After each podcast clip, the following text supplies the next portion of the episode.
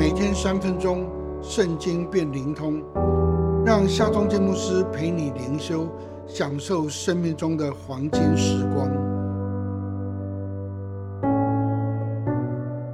耶利米书三十三章二到三节，成就的是耶和华，造作为要建立的也是耶和华。耶和华是他的名，他如此说：“你求告我，我就应允你，并将你所不知道又大又难的事指示你。”先知耶利米一方面预言百姓要被掳，刀剑、饥荒、瘟疫必要临到；一方面又预言上帝要欢喜施恩给他们，犹大各地必要再次的兴盛。然而，忠心而传讲预言的耶利米呢？他处境怎样呢？他因为信息不得君王和民众的喜悦，树敌良多，甚至还被关在王宫护卫兵的地牢的当中。不知道耶利米会不会对上帝所启示的信息有一点困惑？上帝可能也知道耶利米的困惑吧。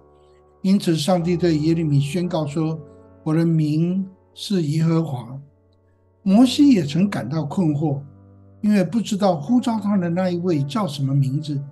因此，上帝对他显现时，特地对他说：“我是耶和华。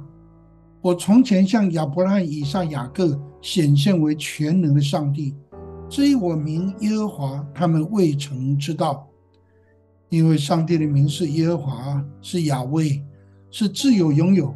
因此，上帝是万有的主主宰。”他是成就者，是建立者，是创始成终的上帝。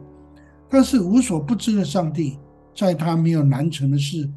因此，他可以应许耶利米：“你求告我，我就应允你，并将你所不知道又大又难的事指示你。”我们也可以来到耶和华上帝的面前来求告他，他也要应允我们，他要指示我们。亲爱的朋友。尽管把你所不知道的事，尽管把又大又难的事带到上帝的面前来求告他吧。让我们来祷告：自有拥有全知全能的上帝，我们俯伏来到你的面前。我们生命中有太多的不可知，我们生活中有太多又大又难的事，我们要求告你，求你应允我们，求你指引我们的路。奉靠耶稣基督人民祷告，阿门。